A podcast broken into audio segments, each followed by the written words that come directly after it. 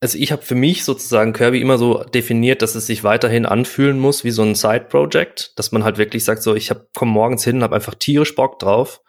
Und das ist halt auch irgendwie der Ansatz für die anderen, dass sie halt sagen, so ich habe dann nach meinem anderen Job auch immer noch tierisch Bock, damit äh, mit dran zu werkeln. Wie ist das bei dir persönlich vielleicht auch? Ich meine, du hast gesagt, du hast Design studiert, einen Master, ähm, hast nebenher immer programmiert. Wie hältst du da die Motivation für dich selbst dann auch hoch? Ich glaube, das ist auch so ein Ding in den letzten zehn Jahren jetzt gewesen, sich immer wieder zu fragen, ist das eigentlich noch genau das, was mir Spaß macht? Und ich kann es bisher halt immer mit Ja beantworten. Diese Revision von Working Draft wird euch präsentiert von Mitwald. Next Level Hosting für deine Projekte. Ihr fragt euch jetzt bestimmt, wie kann sowas Langweiliges wie Hosting Next Level sein? Ganz einfach. Mitwalds hochperformantes Cloud-Hosting ist perfekt abgestimmt auf die Anforderungen von Freelancern und Agenturen. Es gibt zum Beispiel ein smartes Rollensystem für die Zusammenarbeit mit euren Projektpartnern und Mitwald hat mit M-Studio auch eine sehr schöne moderne Verwaltungsoberfläche gebaut, mit der das Arbeiten Spaß macht. Aber jetzt mal unter uns Nerds. Sachen anklicken in einem User Interface? Muss das sein? Nein, muss es nicht. Denn bei Mitwald gibt's die M-Studio CLI. Mit der könnt ihr euer Hosting komplett über die Kommandozeile verwalten und natürlich auch automatisieren. Von Nerds für Nerds bringt euch Mitwald die optimale Developer Experience, wenn es ums Hosting geht. Und deshalb jetzt auf zu mitwald.de slash workingdraft. Egal ob mit Curl oder mit so einem grafischen Browser, schreibt sich auf jeden Fall mittwald.de slash workingdraft. Und alle Infos zu Mitwald findet ihr natürlich auch nochmal in den Shownotes zu dieser Revision. Wir danken Mitwald für die Unterstützung von dieser Revision von Working Draft. Revision 592.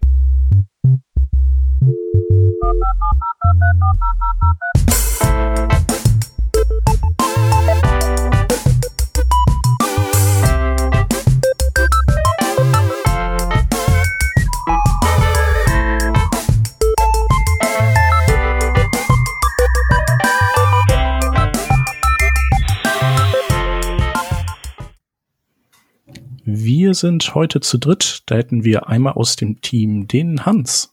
Hallo. Ich bin der Shep und das bedeutet, wir haben wieder einen Gast da und zwar den Bastian Allgeier. Hallo Bastian. Hallihallo. Du bist ein wiederkehrender Gast, aber wie äh, die meisten wiederkehrenden Gäste ist ganz, ganz, ganz doll viel Zeit vergangen seit deinem letzten Besuch. Wir haben nachgeguckt, knapp drei Jahre. Mhm. Und wir vermuten einfach, dass wir seitdem neue Hörerinnen gewonnen haben und äh, die dich vielleicht nicht kennen. Und daher die Frage an dich, ob du dich noch mal kurz vorstellen magst. Ja, also ich bin, bin der Bastian, Bastian Allgeier. Designer, Entwickler, habe ursprünglich mal Design studiert, oh, ist ewig her, 2010 meinen Master gemacht. Ähm, Entwicklung kam so nebenher, schon seit Ewigkeiten, noch viel früher, noch vorm Studium. Hab dann erst äh, nach dem Studium äh, Bookmark-Tool gebaut, das hieß Zoo-Tool damals, das so eine Weile lief und mache jetzt seit über zehn Jahren, ja sogar schon eigentlich das elfte Jahr, äh, ein dateibasiertes Content-Management-System, das sich Kirby nennt. Genau, und darüber wollen wir unter anderem auch sprechen heute über Kirby. Genau, du hast es gesagt, äh, ihr habt euer zehnjähriges Jubiläum gefeiert oder das Content-Management-System. Herzlichen Glückwunsch. Genau. Jetzt müsst ihr hier so pam ist, irgendwie ist, die Korken knallen lassen. Ja, das habe ich jetzt eigentlich schon erwartet, dass hier irgend so ein so ein Jingle wenigstens noch läuft. Ja, der so. kommt ja auch. Äh, Sabine, bitte, ähm, wenn hast du einen Jingle, das wir hier einfügen können? nee, das ist, es, es wäre total vermessen, denn es ist auch schon wieder über ein Jahr her. Von daher. Okay. Sehr, sehr, sehr viel zu spät, aber ich freue mich trotzdem. Ja. Ja, das ist okay. Also äh, Windows-Versionsnummern werden übersprungen, PHP-Versionsnummern auch. Beyond Tellerrand hat, glaube ich, auch irgendwie sein äh, zehnjähriges, nicht zum zehnjährigen, glaube ich, gefeiert oder so. Also das, äh, das ist vollkommen, das ist modern. So. Genau. Sehr gut. Ähm, ja, also ich persönlich äh, habe das äh, oder hab Kirby und, und auch dein, dein Wirken, glaube ich, echt schon ziemlich, ziemlich lange verfolgt. Äh, ich glaube, ich habe dich auf Twitter damals schon entdeckt, da warst du eben noch der So-Tool-Macher. Äh, ähm, mhm. Genau, und dann weiß ich, wie du eben Kirby aus, aus der Taufe gehoben hast. Und äh, damals warst du dann auch im äh, Technikwürze-Podcast damit. War auch super interessant. Hui, ja. Mhm. Also, genau. Schade, dass es den nicht mehr gibt. Du warst ja, glaube ich, auch bei Hans auf der Konferenz, ne? Mhm. Hans und Kollegen. Wann war das denn eigentlich? Das ist auch schon wieder ewig her. Also das muss zwischen 2014 und 2017 gewesen sein. Weil da in den Jahren hat die Konferenz stattgefunden. Aber ja, grob kann das hinhauen. War das ja, ja könnte gut auch irgendwie die erste oder da sowas gewesen sein davon. Ich gucke zwischendrin mal nach und vielleicht kommen wir ja nachher nochmal drauf zurück. Also es gibt, äh, gibt dich auf jeden Fall schon lange und du bist ja auch schon ja öfter mal Gast gewesen. Wir haben es eben gesagt, Shep, ich, ich glaube vielleicht sogar ist es schon vier Jahre her, kann das sein? Für, äh, vier, ja, stimmt. 2019, ja, ähm, ja. Oh, das, ich wollte nur, dass ja. dieses Jubiläum rechnerisch wieder passt, aber gut. Jetzt. Wisst ihr eigentlich, was viel witziger ist? Es ist genau 200 Folgen her, dass du da warst. Nein, warst ehrlich? nämlich in der 392 am Start und wir haben die 592 hier. Wow. Ja. Okay, krass. Aber das dann habt ihr ja auch, wenn ihr schon 13 Jahre existiert, dann habt ihr in den letzten vier Jahren ordentlich reingeballert. Ich glaube, wir haben einen gewissen äh, Rhythmus nochmal verstärkt, ja. Also dadurch, dass wir eigentlich versuchen, wöchentlich zu kommen. Mhm. Ja, Urlaube Aber, gestrichen halt, ne? genau. Einfach mal ein bisschen Hassel reinbringen in, in mhm. dieses Podcast-Business. Ja, ja, sehr gut. Aber Sommerpause nehmen wir uns trotzdem raus und Weihnachtspause auch.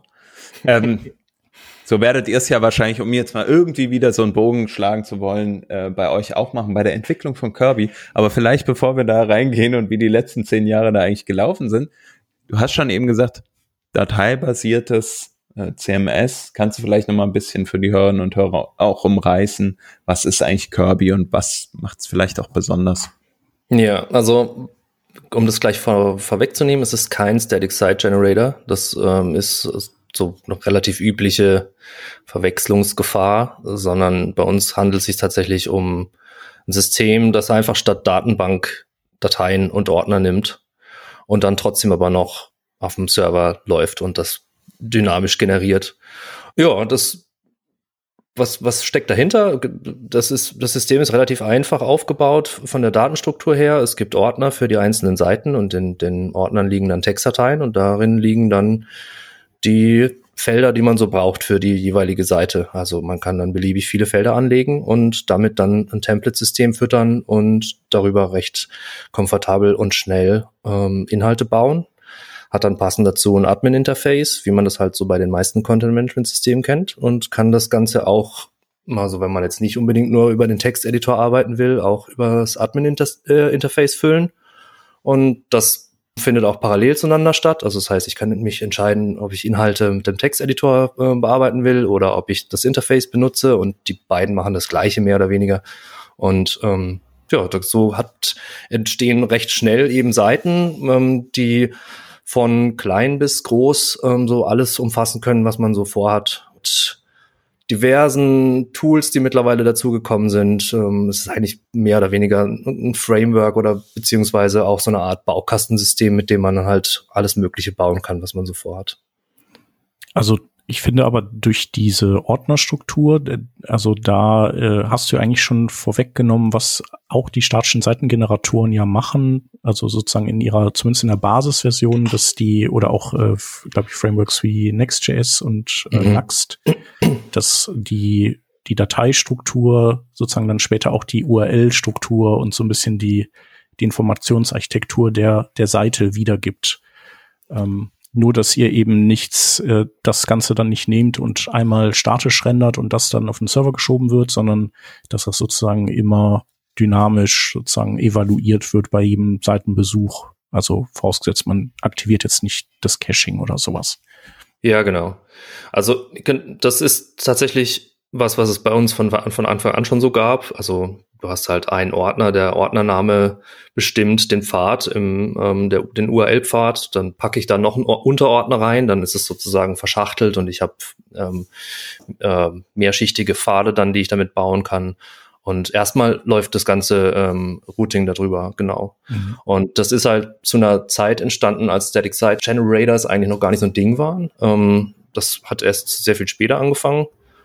Und für uns damals oder für mich damals, als ich damit angefangen hatte, war das einfach hm, relativ offensichtlich simples System, das halt sehr effektiv sein kann, weil du halt sowieso ja oft mit Bäumen zu tun hast, wenn du irgendwie Seitenarchitekturen aufbaust und dann passt es eigentlich sehr cool zu, zu Ordnerstrukturen. Also du kannst halt kannst einfach starten, kannst dann einfachen Seitenbaum bauen, du kannst aber auch richtig komplexes Zeug damit basteln und kannst sehr in die Tiefe gehen und viele verschiedene Ebenen aufbauen und es ist halt super intuitiv und wenn man es einmal so gemacht hat, dann ist es auch sehr viel bequemer, muss ich ehrlich sagen, als ähm, ja mit Datenbanken umzubauen, äh, rumzuwursteln und dort halt das Ganze ja mehr oder weniger auch nachzubilden. Mhm. Ja, was ihr gleichzeitig auch äh, im Grunde genommen habt, also ihr habt ja so ein, ihr, also in der Regel arbeitet man ja mit Markdown-Dateien Ne, das mhm. ist ja mhm. auch nach wie vor so, glaube ich. Äh, ja. Ich glaube, dieses, äh, ihr habt so ein bisschen sowas wie Front Matter, das ist nur nicht Front Matter, ne? Ihr teilt aber eben, ihr habt so im Prinzip ähm, durch äh, Trennlinien kann man so quasi so äh, Felder äh, aufmachen, Datenfelder. Mhm. Das, das heißt, ihr habt letztendlich ja eigentlich sowas wie äh, eine NoSQL äh, Datenstruktur, wo im Prinzip jedes, äh, jede Seite eigene Felder mit eigenen Feldern ankommen kann, wenn es, wenn sie denn möchte oder eben auch nicht. Und ja, genau. Also auch da wieder Front Matter gab es zu dem Zeitpunkt noch nicht. Ähm, das war dann so die, die Überlegung, wie teilt man so eine Textdatei ein ähm, in verschiedene Felder. Und ähm, das System, das dann entstanden ist, ist halt Feldname, Doppelpunkt, Feldinhalt und dann kommen vier Trennstriche und dann kommt das nächste Feld. Und das, das ist eigentlich immer noch zu, super erfolgreich. Zum einen ist es sehr stabil und zum anderen ist es halt hochperformant, weil man das sehr, sehr einfach parsen kann. Also wir müssen halt jetzt keinen YAML-Parser drüber schicken oder so, sondern wir splitten das einfach mal nach den Trennern auf und dann war's das. Und das, ähm, ja, das hat sich halt bewährt. Also es ist einfach ein System, das, das immer noch sehr stabil läuft nach all den Jahren. Und wie du sagst, ist es halt cool, weil du einfach sehr viel Felder flexibel anlegen kannst oder beziehungsweise auch nach Bedarf halt anlegen kannst. Du kannst einfach starten mit einem Titel und dann kommt ein Feld dazu, wenn du es brauchst. Und wenn die nächste Seite aber ganz andere Felder braucht, kann die auch ganz andere Felder haben und das das gibt kein Schema, das hat seine Vorteile, das hat manchmal auch ein paar Nachteile, aber grundsätzlich hat es eigentlich sehr viel Vorteile. Also ich kann wirklich extremst viel ähm, damit modellieren, ohne jetzt erstmal über komplexe Strukturen nachdenken zu müssen. Ja, ihr habt das Ganze ja auch flankiert mit einer schönen DSL oder sowas. Also ihr habt quasi in, in PHP äh, so eine Art oder so äh, ein jQuery für Daten, aber in mhm. PHP sozusagen oder hast du dir äh, ausgedacht äh, mit eben diesem Chaining, was man von jQuery kennt. Und das war, war auch echt richtig cool. Und das sorgt eben dafür, dass man irgendwie äh, Seiten suchen und rausgreifen kann und auf Daten zugreifen kann, aber eben auch dafür, dass äh, PHP nicht explodiert, wenn halt ein Datenfeld auch mal nicht da ist. Also solche Sachen sind da ja auch sozusagen drin. Dann ist es halt einfach leer, aber es gibt jetzt nicht irgendwie eine Fehlermeldung, dass PHP sagt, so, äh, Moment, du hast jetzt da auf einen Array Key zugegriffen, den es überhaupt gar nicht gibt. Das, äh, ich muss mal kurz abstürzen jetzt. Hm, ja, also das Ganze basiert ja oder die, die, die Herkunft davon ist, dass ich halt viel Kundenprojekte davor gemacht habe mit anderen Systemen, mit datenbankbasierten Systemen, ähm, schon recht viel da auch in der, in der Richtung gemacht hatte und halt immer nach einem System gesucht habe, das mir einfach sehr schnell ermöglicht, von so einer Konzeptphase in was Sinnvolles überzugehen und dann in, aber halt auch später zum Zeitpunkt, wenn vielleicht das Projekt schon gewachsen ist, dann Ideen, die meistens ja von den Kunden dann irgendwie kommen, irgendwelche Änderungswünsche oder so, dann wieder umsetzen zu können, ohne dann jetzt komplett irgendwie gefangen zu sein in dem, was es schon, schon gibt. Und mh, die PHP-Struktur oder diese PHP-API, die, die ich dann damals angefangen hatte, die wir jetzt weitergebaut haben, die basiert halt auf dieser Idee, dass es halt wirklich dass ich halt super flexibel durch die Daten durchgehen kann, dass ich auch ähm, verschiedene Daten aus verschiedenen Seiten kombinieren kann miteinander, ähm, um halt wirklich immer an diesem Punkt zu sein, dass ich sage, ah, okay, die wollen jetzt noch von dort das und von da das und ich baue es jetzt irgendwie zusammen auf eine Seite und das funktioniert dann immer. Also das ist so ein bisschen die Philosophie, dass man eigentlich immer Ja sagen kann zu allem, was so an Wünschen daherkommt und weiß, okay, das kriege ich irgendwie hin, das funktioniert, ich krieg das, krieg das gebaut ja, und ich ähm, kann dann manchmal vielleicht auch ein bisschen unkonventionelle Wege gehen. Ich kann aber auch wirklich eigentlich trotzdem ziemlich sauberes Zeug damit bauen. Ähm, und es soll halt irgendwie auch Spaß machen. Also das ist auch so ein, so ein Punkt, dass ich mhm. halt mit Daten irgendwie so ein bisschen spielerischer umgehen kann, als ich es vielleicht manchmal ma machen würde. Ja, das habt ihr echt super hingekriegt. Also und äh, irgendwie erinnert mich das auch so ein bisschen an so eben, wie wenn man sich durchs DOM hangelt, nur dass das eben die Seitenstrukturen mhm. sind. Man kann irgendwie tiefer reingreifen, ähm, irgendwie alle Kindelemente von einer bestimmten Seite sich rausholen, die noch filtern, dann die ausgeben oder man kann auch nach oben gehen im, im Baum sozusagen. Ähm, ja, echt richtig cool. Also das ist, da hast du, das, da triffst du es eigentlich auch sehr gut. Also diese Herkunft, HTML, also viel HTML programmiert davor und dann auch natürlich die ganzen jQuery-Jahre mitgemacht, MooTools davor noch. Ähm, das, da, da kommt es auch definitiv her. Ja. Also diese Idee, eben ähnlich flexibel zu sein. Ja. Ich, äh, genau, ein Kollege von mir, der, der bei uns im Projekt ist, der äh, hat auch, äh, also den, dem hatte ich irgendwie kamen wir auf Kirby und dann hat er sich das angeschaut und der hat vorher eben ganz viel WordPress gemacht und er meinte, also das ist so quasi, so das hat ihm den Spaß, also an Webentwicklung einfach wieder äh, zurückgegeben. Also was sehr schön. Ja. Das freut mich. Genau, also der macht, glaube ich, immer weiterhin noch äh, viel WordPress. Also daran wird sich jetzt nichts ändern, aber so seine, seine Herzensprojekte, die, glaube ich, werden in Zukunft vielleicht eher auf Kirby dann umgesetzt. Ja, also das ist natürlich auch, muss man ehrlicherweise sagen, irgendwie auch eine Verbindung, ähm, die jetzt nicht unbedingt gewollt ist, aber die halt für uns immer wieder passiert. Also wir haben das natürlich definitiv, dass viele unserer Kunden auch aus dem WordPress-Bereich kommen ähm, ist halt ein Riesenbereich, muss man auch einfach ehrlich sagen. Und ähm, bis zum gewissen Punkt profitieren wir dann manchmal auch von dem Frust, den es vielleicht in dem Bereich gibt. Und gleichzeitig, ja, sind wir uns auch bewusst, dass das halt eine, eine Macht ist, die da irgendwie im Netz existiert. Das, von daher ist es für uns auch absolut cool, dass Leute sagen, okay, ich habe dann Projekte, die damit laufen und ich habe aber eigentlich dann so meine wenn ich neue Projekte, also wir haben das sehr oft, dass die, Leute sagen, wenn ich, wenn ich neue Kundenprojekte verkaufe, dann versuche ich immer sozusagen Kirby ins Spiel zu kriegen. Das ist vielleicht auch nochmal ein Anknüpfungspunkt, wenn du jetzt sagst Kunden, ähm, sag ich mal, das Konzept ist ja häufig von irgendwelchen Open Source ähm, äh, ja, Tools, dass es da halt Tooling drumherum gibt, äh, über das sie sich dann finanzieren. Also mhm. beispielsweise, wir hatten jetzt TipTap, den Editor zuletzt, ähm, mhm. das Editor, die Editoren Library, wie auch immer man sagen sollte. Ja. Also jetzt gerade nicht mehr ähm, zu Gast auf jeden Fall und haben da halt viel drüber gesprochen, wie die sich auch finanzieren und wie die halt Tools um ähm, sozusagen den, den Core herumbauen.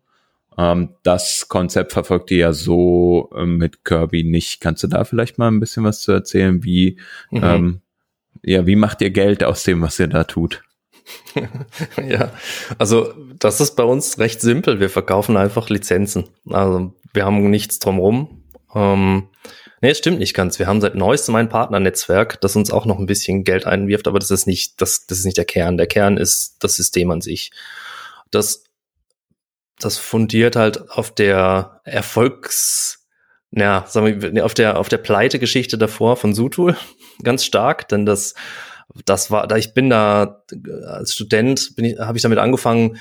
Ich hatte einen Prof, der so sehr in dieser Startup-Welt drin war und dann damals war noch dieser typische Spruch, ja, uh, build it and they will come. Und die kamen dann auch, aber bezahlt haben sie halt nicht. und das ist halt so, mh, hm, irgendwann wird's dann schwierig. Uh, und wir hatten auch einen Haufen User mit Sutul damals, um, aber es war halt finanziell einfach ein, ein Pleitegeschäft. Und das war bitter, weil da natürlich auch super viel Zeit reinfloss und ich mir schon auch irgendwie erhofft hatte, dass sich das mal irgendwann dreht.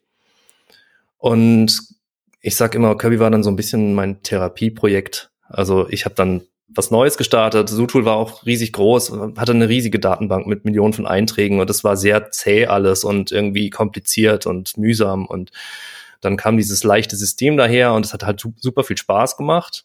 Und gleichzeitig habe ich mir dann gedacht, okay, wenn ich das jetzt rausbringen will, dann möchte ich nicht nochmal so eine ähm, in so einer Situation stecken, dass ich mich entscheiden muss zwischen Nebenjobs oder zwischen Kundenjobs und, und dem Projekt an sich.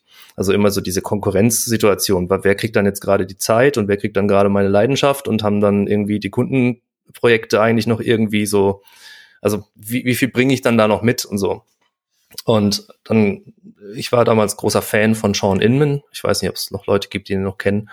Ähm, der hatte Fever gebaut und Mint. Das, äh, das waren zwei so nette kleine PHP-Tools. Das eine war so ein Analytics-Tool ähm, und das andere war ein RSS-Reader. Und der hat für die jeweils einfach 30 Dollar verlangt und hat die dann verkauft.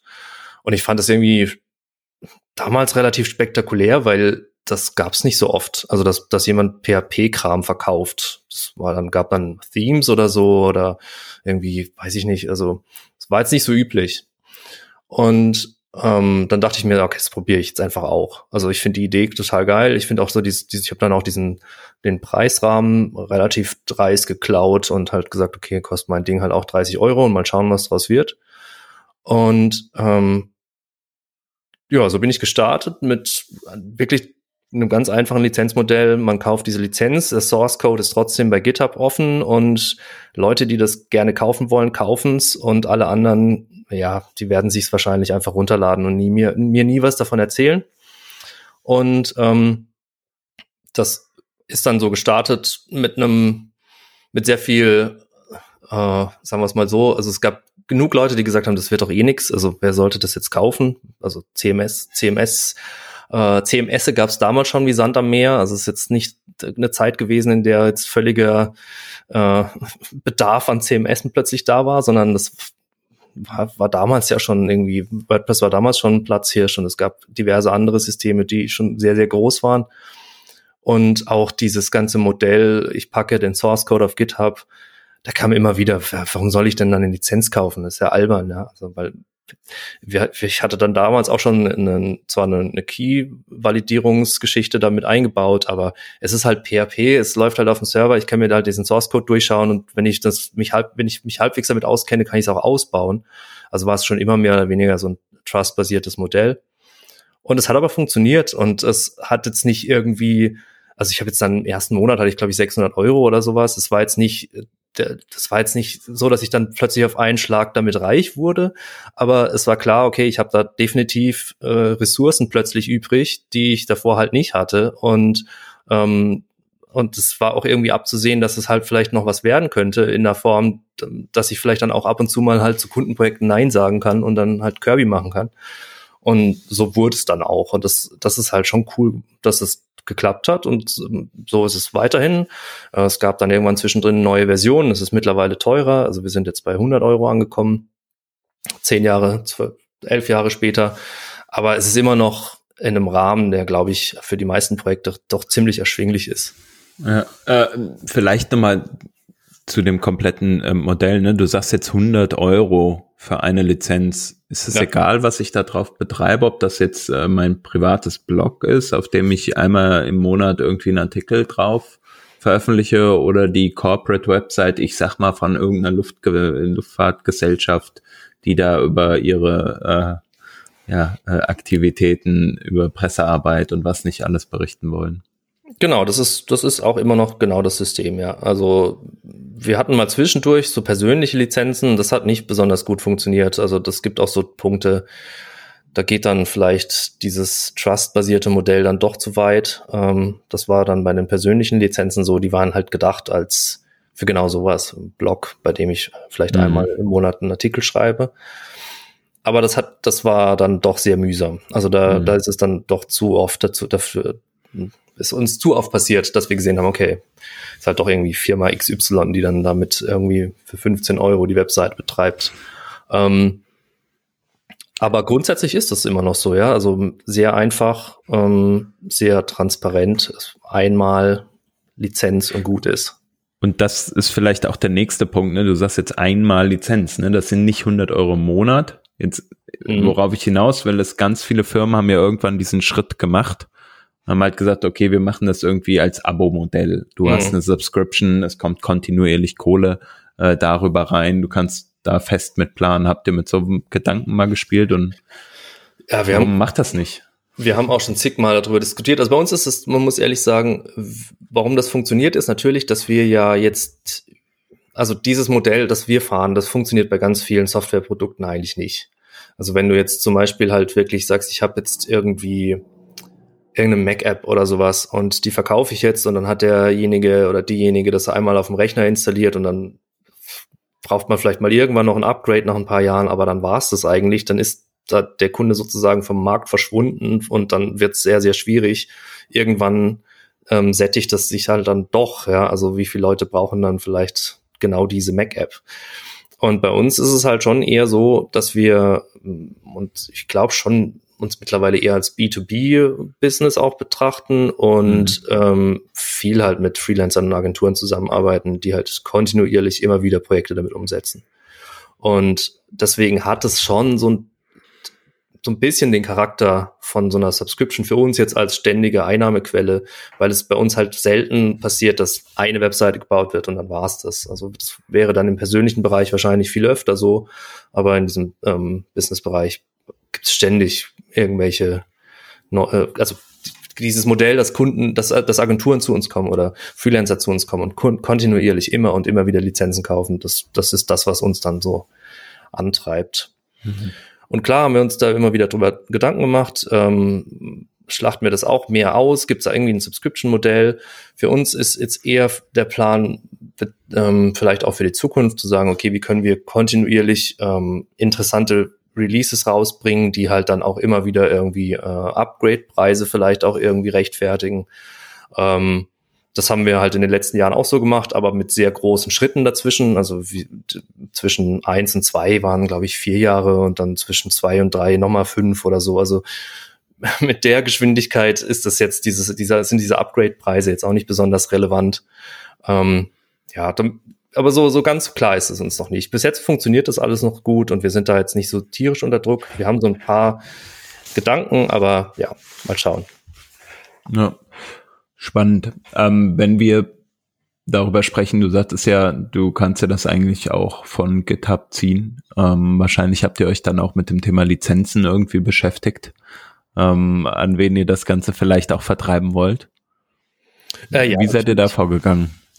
Also ich glaube schon, dass das, das ganze Modell einfach schon sehr filtert, wenn man dann so als Zielgruppe hat. Also wenn ich jetzt sage, man kann es sich von GitHub ziehen, ja, man kann sich von GitHub ziehen. Wir haben natürlich dann Warnungen im, im Panel und es ist jetzt nicht so, dass wir jetzt einfach sagen, ja, hier klau dir das Ding, sondern es ist weiterhin dann nach unseren Lizenzbedingungen einfach illegal, ja. Äh, und wir haben uns aber auch gesagt, wir fokussieren uns auf die Zielgruppe, die das auch dann so honoriert und ähm, uns als kontinuierliche Arbeitskraft hinter diesem Produkt sieht und sozusagen versteht, warum da irgendwie Geld fließen muss in irgendeiner Form und machen jetzt keinen auf äh, Anti-Piracy äh, Team, das dann ständig im Hintergrund irgendwo rumsucht und schaut, wo wird die Seite vielleicht oder wo wird das System eingesetzt ähm, und ohne Lizenz. Wenn wir darüber stolpern, dann gibt es vielleicht auch ab und zu mal äh, eine böse E-Mail, aber das passiert auch sehr selten. Also wir haben auch keine Möglichkeit mehr oder weniger, das groß nachzuvollziehen, weil wir auch da von unserer Philo Philosophie sagen, wir, wir haben keine Lust, dass unsere Installationen mit uns irgendwie kommunizieren. Also wir haben keine, kein Tracking oder irgendwas eingebaut, weil uns dieses Vertrauen viel wichtiger ist, als da jetzt irgendwie äh, jeden Cent rauszuschlagen. Weil wie gesagt, es funktioniert halt bei uns auch. Das ist halt eine Luxussituation, das muss ich auch ganz klar sagen. Es ist halt ein, wir haben halt eine Community, die groß genug ist, um uns am Wasser, über Wasser zu halten und die das eben auch genauso mitträgt. Also wenn das irgendwann einbricht, dann werden wir wahrscheinlich auch in Situationen kommen, das anders machen zu müssen. Aber das ist halt bisher noch schon irgendwie auch ein Privileg, muss ich sagen.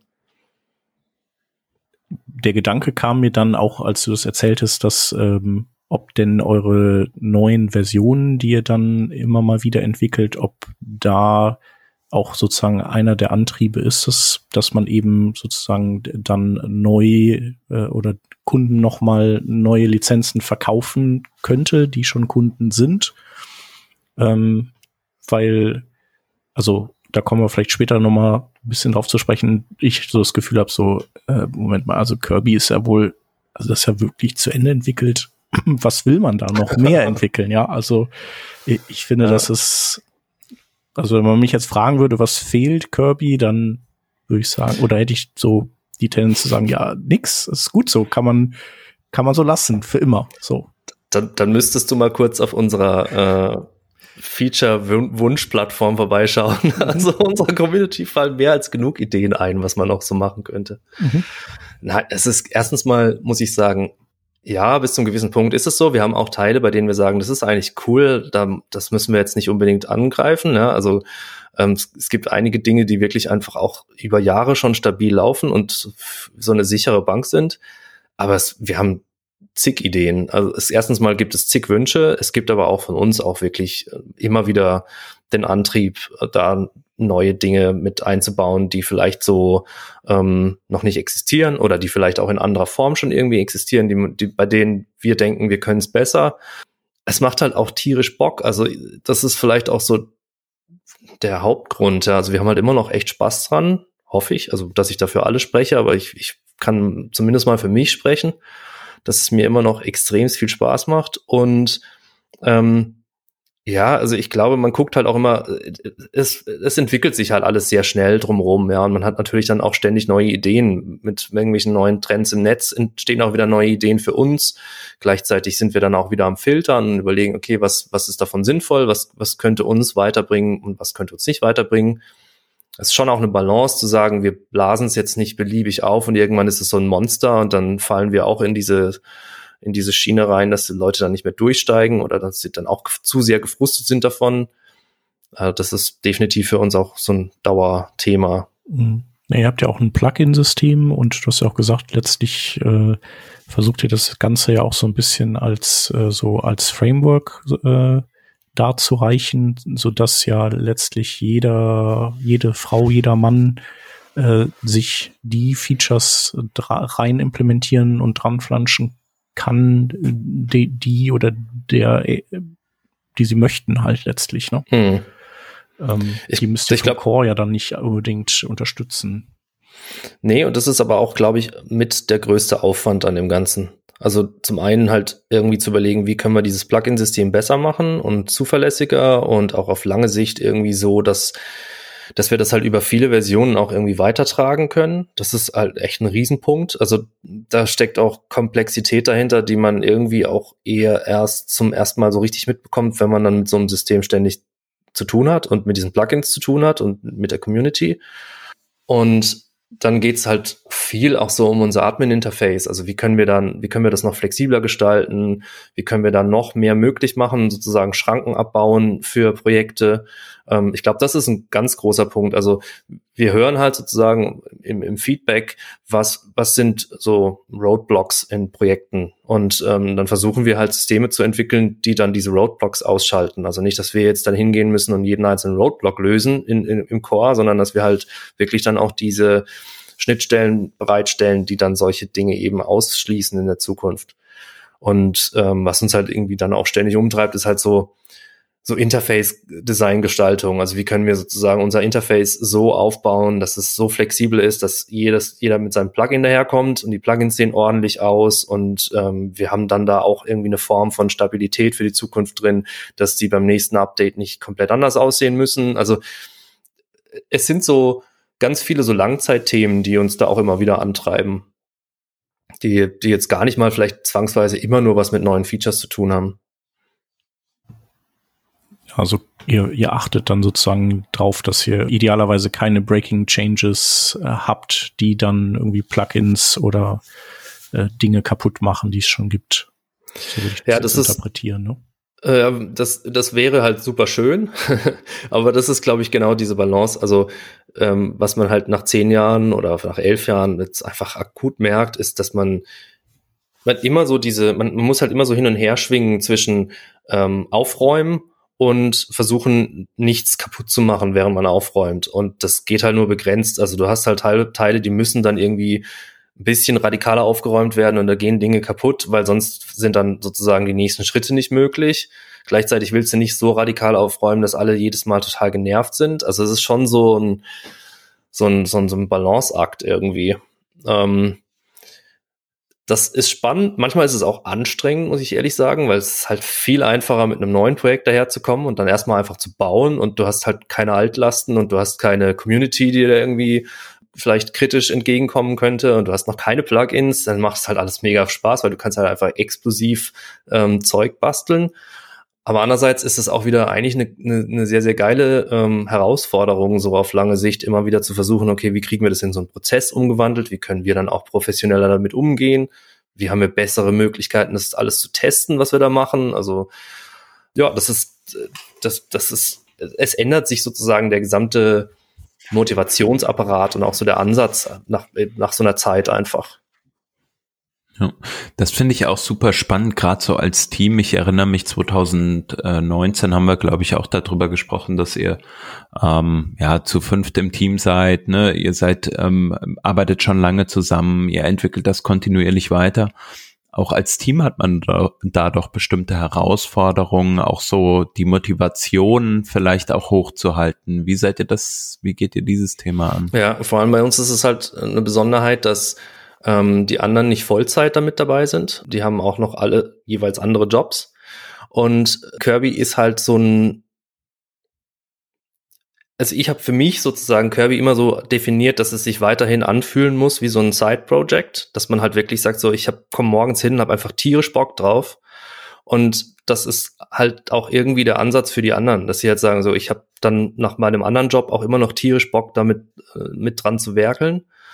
Und ähm, eine Sache, die wir jetzt gemacht haben, ist, dass wir eine Firma zusammen gegründet haben, ähm, um, weil wir, wie gesagt, einfach auch schon echt ewig miteinander zusammenarbeiten, davor auf einer loseren Basis und jetzt halt irgendwie viel verbindlicher, weil es sich dann zum einen auch irgendwie mehr als so eine Gemeinschaft anfühlt. Das, glaube ich, war auch echt ein wichtiger Schritt für alle, so dieses ja, es ist halt irgendwie ganz geil, so zusammen eine Firma zu haben. Das ist einfach, was fühlt sich einfach anders an, fühlt sich auch für mich anders an. Das hieß ja mal früher noch irgendwie, hatte ich das ja unter, ist mir nichts eingefallen und dann hatte ich die GmbH einfach unter meinem Namen gegründet. Und das ist, war halt irgendwann komplett, hat sich falsch angefühlt. Ich glaube, wir sind schon ziemlich außergewöhnlich in der Art und Weise, wie wir zusammenarbeiten. Wir haben halt keinerlei Struktur in dem Sinn, wer wann wie viel Zeit damit zubringt, sondern jeder entscheidet das für sich. Also wann habe ich gerade so richtig Bock drauf und dann setzt man sich hin und macht was dran. Das ist schon bei uns sehr, sehr asynchron, was uns, glaube ich, hilft, die Motivation hochzuhalten, weil man sozusagen auch für sich immer entscheiden kann, wann habe ich irgendwie die Kraft dafür. Ähm, gleichzeitig hat es natürlich dann wieder Herausforderungen, weil wir uns dann an manchen Stellen einfach auch anders organisieren müssen, wie dieses Asynchrone zusammen funktioniert. Ähm, bisher hat das immer super funktioniert. Wir hatten jetzt auch schon so Stellen, an denen wir gemerkt haben, so, okay, wir müssen noch mal bisschen besser aufeinander auch äh, aufpassen, dass es sozusagen, dass man sich nicht in so ein so ein ähm, Wust reinarbeitet. Bei so neuen Versionen, jetzt wie bei V4, ist es auch echt ein, ein Risiko, dass man dann so sehr begeistert wird und dann so anfängt, sehr viel zu arbeiten und dann plötzlich merkt, oh, krass, das sei ich jetzt doch zu viel und wir machen uns dann schon wieder zu viel Druck auch so im Team, setzen uns vielleicht Deadlines, viel krasser, als es nötig wäre. Lassen uns dann vielleicht manchmal auch so ein bisschen hypen von, von irgendwelchen ähm, Diskussionen in der Community oder so. Ich, ich glaube, das ist einfach so eine kontinuierliche Lernphase auch und ähm, immer wieder drüber zu sprechen, wie geht's jedem Einzelnen, hat, hat man immer noch Lust? Ist es, also, das, das war jetzt zum Beispiel auch ein, ein Punkt, als wir die Firma zusammen gegründet haben, haben wir uns hingesetzt und haben gesagt, okay, wir machen jetzt einmal so ganz radikal äh, einen, einen super ehrlichen Fragekatalog an uns selber. Ähm, was sind so die Worst-Case-Szenarien, die uns passieren können, wenn wir im Team zusammen sind und diese Firma uns dann irgendwie allen gehört? Also was ist dann so, was, was kann dann so richtig schief gehen? Und ähm, lass mal so das einfach jetzt schon ehrlich besprechen. Und das haben wir dann gemacht und das war auch anstrengend und ähm, herausfordernd, aber hat sich auch irgendwie gut angefühlt, weil man dann weiß, okay, ja, wir haben jetzt schon echt ein paar harte Worst Cases so durchdefiniert und ähm, jetzt können wir wieder locker weiter wursteln und gucken, wie es wird. Ich bin jetzt ein bisschen abgeschweift, aber grundsätzlich denke ich, geht es halt viel darum, irgendwie bei uns, da, dass, dass wir einfach den Spaß an diesem Projekt hochhalten und versuchen für alle irgendwie aufrechtzuerhalten. Mhm. Ja, das ist spannend auch zu hören, weil Also ich habe das bei mir selbst festgestellt, dass man natürlich irgendwann an so einen Punkt kommt, da will man halt auch mal was anderes machen ja. vielleicht. Ne? Es macht halt auch Spaß, natürlich zu entwickeln und so, aber vielleicht sagt man auch für sich, okay, möchte irgendwie doch nochmal meine Karriere in Anführungsstrichen irgendwie anders ausrichten, mhm. mein Leben vielleicht auch anders ausrichten. Man hat auch Umstände, so sagt man mal einfach eine Familie oder was, was dazu kommt. Wie ist das bei dir persönlich vielleicht auch? Ich meine, du hast gesagt, du hast Design studiert, einen Master, ähm, hast nebenher immer programmiert, hast ja also auch schon mal andere Sachen gemacht als nur das, was dir irgendwie über den, den beruflichen initialen Werdegang so äh, angedacht war. Wie hältst du da die Motivation für dich selbst dann auch hoch? Ja, das ist irgendwie spannend. Also ich glaube, das ist auch so so ein Ding in den letzten zehn Jahren jetzt gewesen, ähm, sich immer wieder zu fragen, ist das eigentlich noch genau das, was mir Spaß macht? Und ich kann es bisher halt immer mit Ja beantworten. Also ich kann ja jetzt auch nicht für die anderen sprechen, ich kann es bisher halt für mich persönlich immer mit Ja beantworten. Ich habe aber schon auch gemerkt, dass man an, also dass ich persönlich mich manchmal so in so Richtungen ziehen lasse ähm, und dann denke, ja, das müsste jetzt, also wie definiere ich jetzt für mich persönlich Erfolg? Also was muss ich jetzt sozusagen noch erreichen? Ähm, oder was, wo soll das jetzt hingehen? Also wie, wie groß muss Kirby werden oder wie erfolgreich muss Kirby werden? Und ähm, erwischt mich dann schon manchmal auch, dass ich dann so nach links und rechts schaue und mich dann so, so ablenken lasse und dann denke so, ja, okay, krass, aber die haben jetzt schon das und das gemacht oder was weiß ich. Äh, es gibt ja im Netz mehr als genug so Beispiele, die halt irgendwie riesig groß geworden sind und dann irgendwie, keine Ahnung, 300 Mitarbeiter und was weiß ich. Und ich merke dann für mich immer so, dass dass ich da, ich bin halt nicht der Typ dafür. Also für mich ist es, was mir halt mit Abstand am allermeisten Spaß macht, ist halt an diesem Ding rumzubauen. Und ich bin auch kein, ich habe für mich auch gemerkt, so in den letzten zehn Jahren, ich bin auch kein Geschäftsführer. Ich bin auch nicht irgendwie dafür geboren, jetzt irgendwie so eine Firma zu leiten und, sondern ich habe halt, glaube ich, einfach nur richtig, richtig Bock, irgendwie so Sachen zu bauen und zu gestalten und so. Und das, da muss ich mich auch nie wirklich motivieren. Und deswegen gibt's für mich dann, solange ich mich darauf fokussiere und sage, okay, das, ich lasse mich jetzt nicht in irgendeine Richtung ziehen ähm, und habe jetzt plötzlich irgendwelche Größen, Wahns, Fantasien, die ich jetzt irgendwie ausleben muss, dann bin ich eigentlich auch total glücklich. Also es ist wirklich nur so dieser Punkt an, wenn man sich dann einbildet, ich muss jetzt auch irgendwie den, den Milestone oder den Milestone erreichen und dann stelle ich irgendwann für mich wieder fest, das ist Bullshit, will ich eigentlich ja gar nicht. Eigentlich will ich aufstehen und irgendwie coole Sachen basteln, ja. Also äh, solange ich das noch so beantworten kann, ist, glaube ich, alles fein. Also ich kann natürlich nicht für die Zukunft sprechen. Das ist, keine Ahnung, weiß ich auch nicht. Ja, ja, das ist dann so sozusagen, das, das äh, verunsichert einen dann erstmal so kurzzeitig, ne? Und dann äh, evaluiert man noch mal äh, so was, wo man steht und ob man da stehen möchte und das okay ist. Ne? Ja. Genau. Äh, der Bastian hat übrigens in der Vorbesprechung gesagt, er hat eine Katze bei sich da rumstreunern, äh, die möglicherweise später mal rausgelassen werden möchte. Ich höre die auch schon im Hintergrund rumquaken. Also wenn du die rauslassen möchtest, mach das ruhig. Nee, die ist jetzt gerade reingekommen. Ach so, so rum. Okay. Ja, ist, ach, ja. Wir haben wir haben es vorher schon gesagt. So diese typische Katzen-Story. Wenn man sie rausschickt, will sie rein. Wenn man sie, ra mhm. äh, wenn man sie drin lässt, will sie raus. Ja. Ähm, was ich noch sagen wollte, also äh, ich äh, vermute, dass diese, diese anderen Projekte, die, die du jetzt so äh, als Beispiel genannt hast, wo die einen vielleicht so, wenn man die sieht, wo man so sagt, so okay, äh, die sind in der Zeit eben ex explosionsartig gewachsen und äh, also was was äh, machen die da eigentlich für für krasse Sachen? Die sind ja auch alle äh, Venture Capital äh, mhm. gestützt. Und ähm, das war cool, wenn man viel, viel Geld hat, aber man muss natürlich dann auch irgendwie was liefern dafür. Ne? Und dann bist du auch nicht mehr dein eigener Chef oder ihr als Team seid dann auch nicht mehr eure eigenen Chefs, weil ihr am Ende, vielleicht am Anfang noch nicht, wenn noch genug Geld da ist, aber irgendwann steigt der Druck ja dann auch und dann ähm, macht das vielleicht auch nicht mehr ganz so viel Spaß, wenn man irgendwie äh, andere, die Geldgeber eben zufriedenstellen muss. Und dann muss man vielleicht Abo-Modelle einführen und dann muss man irgendwie Dinge tun mit der eigenen Kundschaft, die einem irgendwie nicht so gefallen, einfach um das Geld wieder, wieder rauszuholen. Ne? Ja, und ich, also es gibt so zwei Ebenen. Also das eine ist dieses wirklich so dieser Spieltrieb, dieses Basteln im, im weitesten Sinne. Und das andere ist schon auch irgendwie so die Community drumrum. Und da gibt es Leute, die sind schon so lange dabei, das fühlt sich dann manchmal halt auch schon so ein bisschen nach Freundschaft an oder wenigstens sehr vertraut.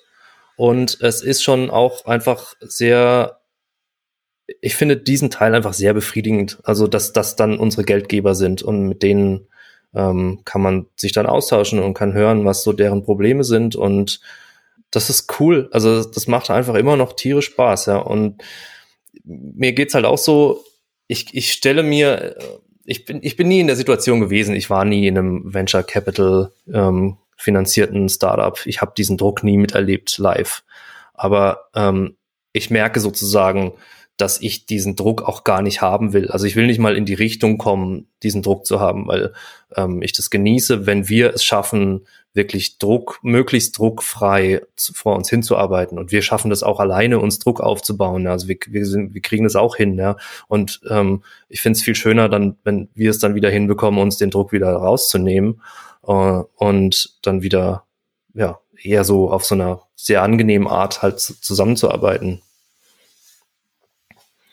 Ich glaube, da geht es auch ein bisschen darum, was man halt vielleicht irgendwie so als alternder Webentwickler irgendwann für sich noch so will. Ja? Also ich merke das schon irgendwie auch so mit, ich, es klingt ja schrecklich, aber so mit, wir haben ja vorher schon so Grumpy Old Man äh, äh, Gespräche gehabt im Vorgespräch, aber so mit 40 hast du halt das Gefühl, ja, okay, irgendwie, ich habe angefangen 2002 oder sowas mit Webkram und irgendwie fragt man sich halt schon, habe ich noch Lust bis 60, 70, keine Ahnung, bis irgendwann mal Rente ansteht, auf das. Und ähm, ich glaube, das wird halt immer wichtiger für sich irgendwie auch das mit Ja zu beantworten. Also zu sagen, ja, das ist noch geil, ja. Also das ist noch, das macht noch Bock und ich habe noch die Energie dazu, weil ich finde das nicht zu verachten, wie sehr man so mit seinem Energiehaushalt sinnvoll umgeht. Und das wird irgendwie immer wichtiger, finde ich. Ähm, ja auch grundsätzlich so eine Frage, ne? weil du sagst, wir werden älter. Also ich sehe das ja auch, wenn wir mal angucken, was zum Beispiel bei uns in der Firma gibt's relativ viele offene Jobs immer mal wieder und dann guckt man sich Bewerberinnen und Bewerber an und so. Und gerade im Engineering-Bereich, man merkt halt doch, dass der Altersdurchschnitt eher ein bisschen jünger ist, sage ich jetzt mal, als Ach, 40. und das ja, also das liegt natürlich auch viel daran, dass natürlich die Jobs jetzt, also dass mehr Leute das jetzt machen, die jünger sind, weil die Jobs dann erst offen, äh, also sozusagen auch mal ausgebildet werden. Aber so gerade auch jetzt in unserem Bereich, ne, so viele Leute, die jetzt altern, ich sehe es ja auch an mir selbst, dann mhm. äh, im Engineering hat man dann ja doch nicht, ne? Man bewegt sich dann weg, dann gibt's den einen, die eine, die wird Trainerin äh, ist viel Coach oder Teamlead oder What do I know? Ja, also man geht so ein bisschen mhm. diesen, diesen Weg weg. Gibt wenig Leute, die halt irgendwie dann halt diese, diese Individual Contributor Career Path wirklich äh, lange äh, weitermachen und dann Staff Engineer, Principal Engineer werden. Wobei, jetzt widerspreche ich mich dann, äh, widerspreche mir vielleicht ein bisschen selbst, es gibt ja doch viele auch etwas äh, ältere, sagt man mal gerade so Architekten oder so in Unternehmen sieht man ja doch äh, öfter mal mhm. Softwarearchitekten, die vielleicht schon ein bisschen älter sind. Ja, ich frage mich das halt auch einfach, wie geht die Karriere für Leute weiter, die halt Bock haben in diesem mhm. Bereich zu bleiben. Ne? Jetzt bei dir ist es ja nochmal besonders, auch weil du auch dann mit der Firma und deinem eigenen Produkt natürlich ja. was eigenes Das ist eine machst. andere Situation, definitiv. Also ich weiß auch, ich kann das nicht beantworten, wie das wäre, wenn ich in diesem in diesem Firmenumfeld da unterwegs wäre, ähm, da wären die Fragen mit Sicherheit auch ganz andere. Ähm, trotzdem merke ich halt auch, dass, dass es, ich finde, es gibt so ein, vielleicht bin ich da auch manip manipulierbar, aber ich finde schon, dass es auch so eine Form von Druck gibt, dass da irgendwie noch mehr sein muss. Also sozusagen, es muss so eine nächste Stufe geben, es muss irgendwie eine andere Form geben und dann also ich habe mich das schon gefragt, so kann man jetzt noch irgendwie ernsthaft mit 50 sozusagen immer noch einfach HTML, CSS und irgendwelche anderen Kram bauen? Ist das dann, also ähm, ich könnte das, glaube ich, sehr gut, äh, aber ich habe da schon das Gefühl, es, es gibt so eine, so eine Spaltung in, in so Bereichen, in denen das eigentlich, dann, in denen man das nicht mehr macht, ja. Also, das wäre dann albern sozusagen. Ähm, aber ich habe halt auch das Gefühl, dass wir da vielleicht eher in so eine, in so eine, äh, weiß ich nicht, vielleicht so ein bisschen so eine Boutique-Ecke abdriften äh, oder beziehungsweise uns da halt schon immer bewegt haben. Ähm, und das eher so, so was Handwerkliches hat oder vielleicht auch eher so eine, eine ganz andere Form von Herangehen an so Produkte. Also ich, für uns steht halt auch immer noch ähm, im Vordergrund, dass dieses Ding halt auch noch lange besteht. Also ich habe jetzt nicht vor, nach zehn Jahren einen Strich drunter zu machen, zu sagen, es war jetzt cool. Also bisher kann ich mir gut vorstellen, dass da noch mal zehn folgen. Das ist natürlich weit vorgegriffen und ich weiß nicht, ob das wirklich dann von der Motivation her immer noch so funktioniert, aber aktuell sehe ich das schon so. Ja. Also ich finde es auch ganz geil, weil es so ein bisschen so ein Gegentrend ist. Also zu sagen, ich mache jetzt irgendwas 10, 15, 20 Jahre, das ist ja, ihr mit eurem Podcast, ihr seid ja auch äh, ungewöhnlich lange dabei und konsistent unterwegs. Das ist ja äh, eigentlich eher nicht so ein Ding, was man so im Netz besonders oft trifft. Für mich gibt's da halt auch immer so als Vorbild ähm, Panic in, äh, als, als Mac-Software-Schmiede, die das, glaube ich, jetzt schon seit den 90ern macht oder so und die halt immer noch geiles Zeug machen und die, glaube ich, immer noch irgendwie so ein relativ gemütlich kleines Team sind, aber halt immer noch geile Software basteln, ja. Und das finde ich schon schön, ja. Ich, ich finde die Vorstellung cool. Ja, also ich sehe das eigentlich wie du. Also ähm, ich, ich denke, das ist einfach so ein äh, sagen wir mal, so eine Peer Pressure, so eine gefühlte, dass, dass das ja irgendwie nicht alles sein kann, so, weil man das jetzt ja schon so lange macht. Irgendwann muss ja was Neues her. Man muss irgendwie Berater werden und äh, Teamlead und äh, solche Dinge. Aber ähm, genau, es gibt auch Leute, die, die das super können. Ich denke, der Hans ist, ist so jemand auf jeden Fall. Mhm. Ähm, aber ich habe auch Leute erlebt, die das einfach gar nicht können und die auch furchtbar schlecht sind darin die aber sozusagen da in diese Rolle reingezwungen werden und äh, vielleicht auch ähm, da rein müssen, wenn sie eben äh, sozusagen bestimmte Einfluss nehmen wollen auf bestimmte Dinge. Also dann, dann, äh, dann müssen die das halt zähneknirschend, müssen sie in so eine Art Managementposition gehen, aber die sind halt einfach schlecht da drin. Mhm. Und äh, man merkt denen einfach an, dass, dass die einfach gerne entwickeln und bauen und tüfteln und für die wäre es einfach auch schöner, wenn, wenn sie da wieder hin zurück könnten. Mhm.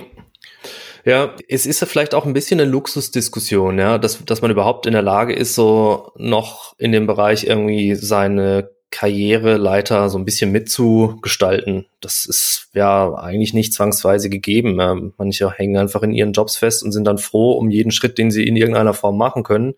Und über dieses Privileg bin ich mir insgesamt auch extremst bewusst, ja. Und auch diese, das ist auch ein Privileg, so ein, so ein, so ein Projekt wie Kirby zu haben. Also ich empfinde das schon als große Freiheit, die nicht einfach selbstverständlich ist. Deswegen sind das natürlich auch Fragen, das ist schön, wenn man sich diese Fragen überhaupt, wenn man, wenn man sich überhaupt stellen kann und die Gelegenheit dazu hat, da in sich zu gehen und zu überlegen, wie hätte ich es denn gerne. Also dann ist das natürlich auch irgendwie sehr, sehr sehr, sehr komfortabel, muss man sagen. Ähm, ja, aber ich sehe es halt auch so. Also ich sehe es auch, dass, dass es irgendwie, ich bekomme das halt auch mit, bei, bei Freelancern ist es, glaube ich, auch so ein Ding, ähm, was passiert dann irgendwann mit mir, so wenn ich jetzt lange erfolgreich Webprojekte ähm, gebaut habe für diverse Kunden, was, was entsteht da daraus?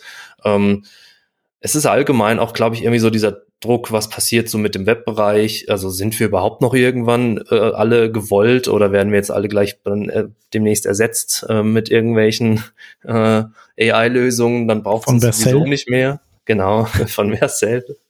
ähm, dann und ja, ich, ich weiß es nicht. Also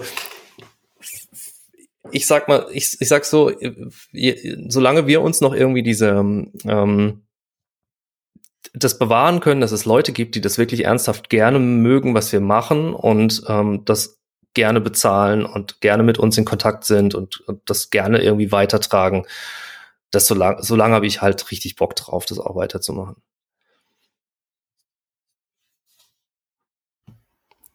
Ja, kann ich auf jeden Fall äh, gut verstehen. Und äh, ja, ihr könnt ja im Grunde genommen echt viel, viel steuern, was ihr machen wollt. Ihr könnt euer Pensum ja auch irgendwie einstellen. Also ich meine, mit 40 hat man ja auch Familie, da will man, da sind halt, also da ist man halt nicht mehr äh, irgendwie Tag und Nacht wühlt man in Code rum, wie man das halt früher gemacht hat, bis äh, ins äh, zum Morgengrauen so ungefähr. Äh, einfach weil es einen davongetragen hat. Also und äh, ja, also ich finde es äh, find's auch klasse, ähm, aber ich bin, bin halt auch in einer privilegierten Position. Ähm, genau.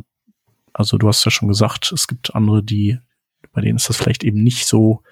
Ähm, ich genieße das aber sehr und ich finde es auch einfach toll, irgendwie ähm, so äh, naja, Spezialist zu sein für bestimmte Dinge, was, was vielleicht äh, einfach dann, was ich dank meiner, meiner vielen Jahre bin, die ich an irgendwas gewerkelt habe und eben auch die, die Tatsache, dass ich eben Wissenstransfer leisten kann, äh, wenn ich eben Teil einer Entwicklerschar bin und hm. die irgendwie äh, sozusagen auffitten darf mit den Dingen, die ich halt weiß und ich als Freelancer dann idealerweise auch irgendwann äh, aus den Teams rausgehen kann und weiß, dass, dass, äh, dass das halt gut weiterläuft. Das ist jetzt in meinem Fall dann so, äh, weil ich ja immer wieder meine äh, Auftraggeber wechsle. Mhm. Ja, das fand ich, das fand ich jetzt spannend, dass du das gesagt hast, ähm, dieser Wissenstransfer, weil das für uns, glaube ich, auch wirklich für alle im Team irgendwie so ein ganz großer Punkt ist. Also wir betreiben ja, ähm, vor allem Sonja betreibt ja unser Forum sehr, sehr ähm, ja, umfangreich und wir machen das aber auch über Discord oder im Support und so, dass wir schon viel einfach auch über Kirby hinaus, ähm, übers Web so ähm, und ja, unterrichten ist halt zu, zu weit gesagt, aber schon auch teilweise versuchen Leute da irgendwie in, in zu, anzuleiten oder ähm, das weiterzugeben, was wir so für uns gut finden. Und ähm, das fühlt sich irgendwie cool an. Also diese Kombi ist halt schön, ja. Ähm, es ist auch ihr, immer wieder ihr schön, formt äh, irgendwie ein Stück weit auch sozusagen die die Zukunft des Webs. Also das sind ja alles irgendwie kleine kleine Tropfen äh, in, in ein großes Fass, aber so so machen wir das eben alle, dass wir zumindest einen gewissen Teil der Entwicklerschaft irgendwie mal so in, in eine Richtung lenken, die, mhm. die vielleicht irgendwie ganz schön ist. Ja, ja, ja, absolut. Also, weil man ja irgendwie auch so aufgewachsen ist. Also ich fand das halt immer den geilsten Teil am Netz, dass man so, also ich habe halt gestartet und dann gab es irgendwie Blogartikel und man hat überall irgendwie eine Anleitung gefunden und sich irgendwo Code hergezogen und dann Videos gab es damals noch nicht, aber irgendwie halt so, es war immer schon so ein offenes Medium, in dem man irgendwie auch ähm, ja viele Leute findet, die Bock drauf haben, sich gegenseitig zu helfen. Und das ist halt auch das, was es irgendwie so schön macht. Und manchmal klingt es vielleicht ein bisschen komisch, weil wir halt irgendwie äh, Lizenzgebühren verlangen und das ist vielleicht auch manchmal so ein bisschen das Dilemma, was wir haben, weil wir halt wie eine Firma wirken, aber trotzdem eigentlich ein kleines Team sind und irgendwie trotzdem noch Bock auf all diesen Kram im Hintergrund haben und das eine das andere sozusagen für uns auch nicht ausschließt und wir dann immer noch irgendwie so bisschen idealistisch auch unterwegs sind, was solche Themen angeht. Ähm, ja, also ich, ich hoffe halt, dass das auch irgendwie bewahrt werden kann. Also das, das ist für mich auch der Teil, der irgendwie dann über all diesen Sorgen von ähm, irgendwelchen Hypes auf, überholt zu werden steht, weil am Ende das Zwischenmenschliche dann doch irgendwie auch noch eine ganz schön große Rolle spielt und irgendwie auch der Teil ist, der dann ähm, halt besonders ist und äh, drüber rausgeht, was man da gerade baut oder so. Und das äh, finde ich auch nicht zu verachten. Also deswegen ist, glaube ich, auch diese Community für uns so wichtig, weil wir da halt merken, da sind einfach richtig, da sind halt Leute, die, die haben halt irgendwie eigene Sorgen und eigene äh, Wünsche und irgendwie Hoffnungen, was sie so mit ihren Projekten erreichen. Und ähm, das ist halt menschlich, was dann da so passiert, ja. Und die Diskussionen sind mehr als nur ähm, HTML und CSS oder keine Ahnung oder PHP-Methoden oder so. Und das ist irgendwie cool. Es ist ja mit eurem Podcast auch nicht anders, ja, dass man sich halt irgendwie trifft und mit Leuten quatscht und so. Ja. Ja, genau. Es ist, vielleicht ist es ja aber euch auch dann im Endeffekt so ein bisschen so ein äh, symbiotisches Verhältnis dann mit, mit euren äh, Kunden, dass ihr die unterstützt und irgendwie in Richtungen äh, lenkt und ihr euch mit denen irgendwie austauscht zu, zu den Dingen, die ihr vielleicht äh, sozusagen implementieren könntet. Gleichzeitig sind die ja auch eure, eure, äh, sagen wir mal, Lebensversicherung, in Anführungszeichen. Mhm. Also dieser enge Kontakt sorgt ja dafür, dass sie euch einfach auch die, die Treue halten und immer euch und euer Produkt wählen, hoffentlich, ähm, wenn ja. sie eben Projekte umsetzen, weil sie sich einfach wohlfühlen mit euch. Ich finde, das ist auch eine Form von Kapital irgendwie. Also diese Ehrlichkeit mit den Leuten, mit denen man halt viel zu tun hat die sorgt dann dafür, dass sie halt im Bestfall, so wie du sagst, halt hoffentlich irgendwie auch bei der Stange bleiben, ja, und sagen, dass ich will das jetzt und vielleicht gibt's auch mal irgendwie Dinge, auf die ich warten muss und die mich nerven und die vielleicht nicht so funktionieren, wie ich es mir vorstelle. Aber ich habe sozusagen Vertrauen darin, dass ich mit denen immer, also mit diesem, mit uns dann jetzt in dem Fall irgendwie ehrlich kommunizieren kann und ähm, dass sie dann irgendwie auch drauf hören, was, was wir, also was, was so die Wünsche sind. Also so versuchen wir es halt immer. Das ist natürlich irgendwie auch eine Idealversion, die man sich so erhofft und wir können halt auch nur sozusagen uns daran annähern und immer versuchen, so zu sein. Ähm, ähm ich habe das Gefühl, es klappt meistens echt ganz gut. Also wir hatten jetzt auch wieder so eine, ähm, vielleicht so eine kleine Anekdote dazu. Wir hatten halt irgendwie V4 angekündigt im, im Februar oder so aber da ging es darum, wir, wir sind halt bei 3.9 angekommen und dann kam halt immer mehr Fragen, ja, wie sieht's denn jetzt aus? Also so mit 3, was, da muss ja jetzt irgendwo offensichtlich eine 4, 4er Version irgendwann kommen. Dann ja, 3.10 geht ja auch. Und ja, 3.11. Ja, ja, das hatten wir dann auch so als, als Scherz. Wir werden uns einfach jetzt für immer und ewig die Dreier-Version hochzählen. Das wäre ja auch eine Option gewesen, definitiv. Aber wir hatten ja auch schon diverse Pläne. Und ähm, wenn man dann was Neues ankündigt, dann gibt es ja immer auch ein großes Risiko, wenn man dann äh, eine Community hat, die dann irgendwie auch auf, von, von so einer Version abhängig ist, dass da halt Kritik kommt. Und wir haben, wir haben unser Upgrade, äh, Upgrade-Plan war nicht so super ausgetüftelt und wir haben sozusagen angekündigt, dass wir die Version irgendwann im Laufe von 2023 rausbringen und dass alle Lizenzen, die jetzt in 2023 gekauft wurden, äh, kostenlose Upgrades kriegen. Äh, und haben dann komplett irgendwie vergessen, dass wir aber im Dezember noch so einen Sale hatten und da halt sehr viele Leute noch sehr viele Lizenzen gekauft haben. Und dann gab es halt ein bisschen was aufs Dach dafür, ja, dass wir halt irgendwie erst noch schön einen Sale laufen lassen und dann irgendwie ein paar, paar Wochen später dann eine neue Version ankündigen. Und ähm, das war aber spannend, weil wir da halt wieder festgestellt haben, das lässt sich ganz gut machen, wenn man dann irgendwie diese Community-Form hat, kann man halt auch ernsthaft hingehen und sagen, das war jetzt halt scheiße, ja, sorry, ähm, wir lassen uns was Besseres einfallen, wir gehen da nochmal in uns, wir haben es einfach komplett verballert. Und ähm, das wurde dann wiederum extremst positiv aufgegriffen und das hat sich komplett gedreht und wir hatten, glaube ich, echt auch viel Zuspruch dafür, dass wir damit so umgegangen sind.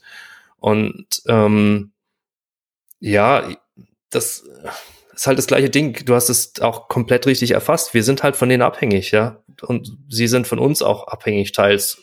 Wenn Projekte schon lange geplant sind oder ähm, jetzt gerade in der Pipeline sind, dann wollen die Leute wissen, was passiert damit. Kann ich das noch benutzen? Kann ich diese Lizenz noch benutzen? Habe ich die jetzt umsonst gekauft?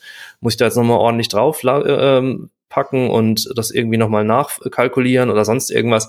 Also das ist schon so eine Co-Abhängigkeit, die könnte Mist sein und man könnte die komplett irgendwie verkacken, aber man kann sie halt auch eigentlich, glaube ich, ganz gut gestalten. Und ich glaube, das ist auch wiederum so ein bisschen ein Luxus, dass wir halt ne, als Firma zwar definitiv eine Firma sind, aber auch ähm, als die Menschen hinten dran sind recht transparent bei uns. Also ich glaube, man kennt uns und man kennt unsere Namen und dass wir zu fünf sind, weiß man und das gibt, glaube ich, ein anderes Gefühl, als wenn da jedes Mal irgendwie jemand anderer am Werk ist.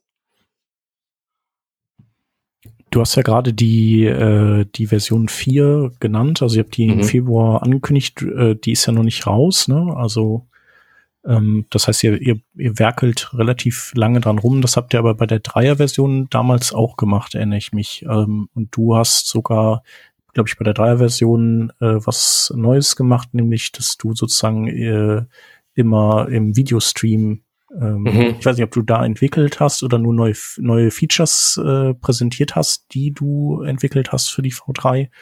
Aber also ihr habt es auf jeden Fall so sehr, also so offen, wie es nur geht, sozusagen mhm. die Weiterentwicklung gestaltet. Habt ihr das jetzt ja. hier auch gemacht bei der äh, Vierer? Für Videos blieb diesmal keine Zeit. Das hätte ich echt gern gemacht, aber das habe ich nicht hingekriegt. Ähm, wir haben es aber trotzdem genauso offen gemacht. Also wir haben sehr früh schon die erste Alpha rausgegeben. Das war noch im Mai, glaube ich. Und ähm, da sah die noch nicht mal so aus wie jetzt. Also da, wir haben dann noch mal ein Redesign geplant gehabt und haben noch mit dem alten Design gestartet und haben es dann irgendwann das Redesign eingeführt in der Alpha-Phase und haben auch immer kontinuierlich noch Zeug dazu gebaut. Also es, es lief ähnlich. Also wir haben sehr offen daran gearbeitet, sozusagen früh das schon Alpha genannt und dann aber halt auch immer wieder weiter dran gewerkelt. Und das ist cool, weil es dafür sorgt, dass Plugin-Developer halt schon früh sehen, was da passiert. Ähm, wir kriegen halt sehr früh auch sehr direktes Feedback. Also teils super positiv, teils auch recht kritisch, ähm, haben aber dann halt auch die Möglichkeit zu sagen, okay, ja, ist hundertprozentig richtig, wir drehen das nochmal wir schrauben da nochmal dran rum. Ähm, ja, und ich glaube, da kommt es wieder so auf das hinaus, was wir jetzt vorhin hatten mit, den, mit dem Druck. Ähm, wir haben den, wir haben die Deadline schon recht weit nach hinten gesetzt. Wir schaffen es jetzt trotzdem nicht ganz, aber es, es, ging halt auch darum zu sagen, okay, wir, wir haben halbwegs äh, ausführliche Zeit, um da wirklich auch dran zu arbeiten, dass das jetzt nicht alles irgendwie auf also so super knapp äh, mhm. ähm, sein muss. Und ähm, es gibt ja. ja auch im Grunde, also vielleicht auch ist das auch nicht so, aber ihr habt ja keinen Leidensdruck. Also weder ihr noch äh, eure eure Kundschaft hat jetzt irgendwie mit der Dreier-Version wahrscheinlich so einen Leidensdruck, dass, dass die Vierer-Version jetzt endlich her muss, oder? Nee, und es ist, also es gibt natürlich schon ein paar Sachen, die wir schon lang, die wir, glaube ich, fast dringender wollen, vielleicht teilweise als, als unsere Kunden. Ja, das ja, nehme ich jetzt wieder sehr viel an. Ich glaube, es gibt schon auch viele Features, die, die schon sehr lange gewünscht waren, bei denen es wirklich auch gut ist, dass sie jetzt endlich kommen. Ähm, aber das ist jetzt auch nicht das größte Upgrade aller Zeiten. Also von V2 auf V3 war das eigentlich ein Rewrite. Mhm. Und das war katastrophal und auch keine gute Idee. Ähm, das würde ich sagen, war so mit der größte Fehler in der ganzen Geschichte. Also ähm, ich weiß auch nicht, ob man es hingekriegt hätte, das, das anders anzugehen, muss ich auch ehrlich sagen. Also ähm, das, da ist schon ganz schön viel nicht so gelaufen. Also sagen wir es mal so, das war zu einem Zeitpunkt, als ich vielleicht auch teilweise ähm, die Prozesse einfach noch nicht hatte, um alles immer genau so testen zu können, dass ich immer hundertprozentig weiß, was eigentlich im Hintergrund passiert oder ob ich jetzt gerade irgendwas zerschossen habe oder nicht. Mhm. Und es wurde schon sehr wild, dann teilweise auch im Code. Und die V2, die lief zwar halbwegs stabil, aber sie war kaum erweiterbar, mhm. weil sozusagen bei jeder Änderung, was war wie so eine, wie so eine kleine russische Roulette-Episode, ähm, mhm. ist das kann gut gehen, kann mhm. aber auch komplett nach hinten losgehen. Ja. Und dann zerschieße ich das ganze Ding. Und ähm, deswegen war der Rewrite irgendwie, ja, ja, aber es war halt, es war mhm. unfassbar anstrengend und auch viel zu viel und äh, nicht gut. Ja. Und wir haben gesagt, okay, das wollen wir nie wieder so machen. Und deswegen ist unsere Arbeitsweise hat sich komplett geändert. Also wir mhm. sind viel strukturierter in dem, was wir halt so an, ähm, an Änderungen durchführen. Die, die V3 und V4 ist gar nicht so super weit auseinander. Also es gibt definitiv ein paar Plugins, die im, äh, fürs Panel angepasst werden müssen. Aber das ganze Templating oder sowas, das funktioniert alles genau gleich. Und es wird, glaube ich, sehr viele Projekte geben, die man einfach umswitchen kann, ohne jetzt noch groß viel zu machen. Ähm, und das ist, glaube ich, auch wichtig. Also es geht den Leuten auch auf den Sack, wenn sie alles anfassen müssen. Und ähm, das hat für uns natürlich auch den anderen, äh, andersrum den Nachteil, dass dann halt Projekte liegen bleiben, die für immer und ewig auf, auf der V3 rumliegen, weil gar kein Geld da ist oder gar keine Zeit, um das nochmal irgendwie abzugraden. Ist auch nicht gut, weil wir können auch nicht für immer und ewig Security-Updates äh, leisten. Also das geht auch nicht. Also das ist dann so, wir haben schon auch ein Interesse dran, dass die Leute dann upgraden. Ja, also es ist auf jeden Fall cool, dass, äh, dass ihr versucht, das äh, aber eben nicht zu so einer NPM-Upgrade-Hölle werden zu lassen, sondern äh, dass, dass das alles einigermaßen mit ein paar Handgriffen geht. Das, also, das finde ich auch super, weil da, da wird man ja auch irgendwann müde. Also so diese, diese riesen Upgrade-Aktionen irgendwie zu machen.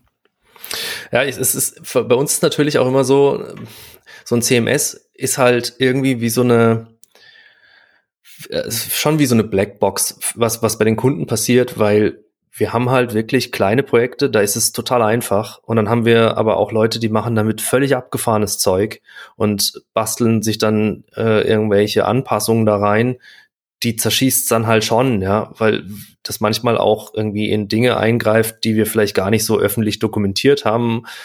Also es ist auch wirklich einfach cool zu sehen, was damit exist äh, mit ähm, passiert. Und andersrum ist das natürlich auch für uns schwierig, weil wir nicht unbedingt immer alles zu 100 Prozent planen können, ähm, wie kompatibel ist es jetzt wirklich. Also ich lehne mich jetzt schon ein bisschen aus dem Fenster, wenn ich sage, das wird jetzt total easy. Es wird wahrscheinlich auch wieder Projekte geben, bei denen es nicht so easy wird. Ja? Mhm. Ähm, aber ja, ich, ich denke, der, der generelle Ansatz ist einfach, einfach völlig anders als bei zwischen V3, äh, zwischen V2 und V3. Mhm. Ja, ich habe jetzt so ausgehört, dass ihr wahrscheinlich einfach deutlich mehr Tests, äh, also quasi automatisierte Tests habt, oder? Hätte ich jetzt mal so äh, rausinterpretiert. Ähm, ja, unser Backend ist, ist komplett durchgetestet und ja. in unserem Frontend ähm, haben wir mittlerweile ein System, mit dem wir einfach sehr gut ähm, jede einzelne Komponente durchchecken können.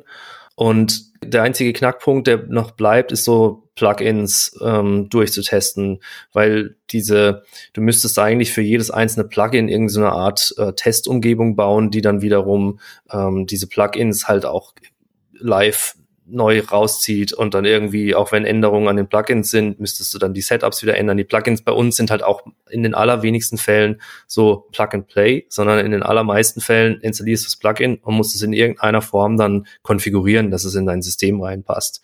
Und das ist, das ist noch so ein Punkt, da sind wir noch dran am Arbeiten, aber je, je weiter wir unser ganzes Frontend-System und unser Backend-System ähm, im, im Griff haben, desto, desto sicherer wird dann auch der ganze Plugin-Bereich.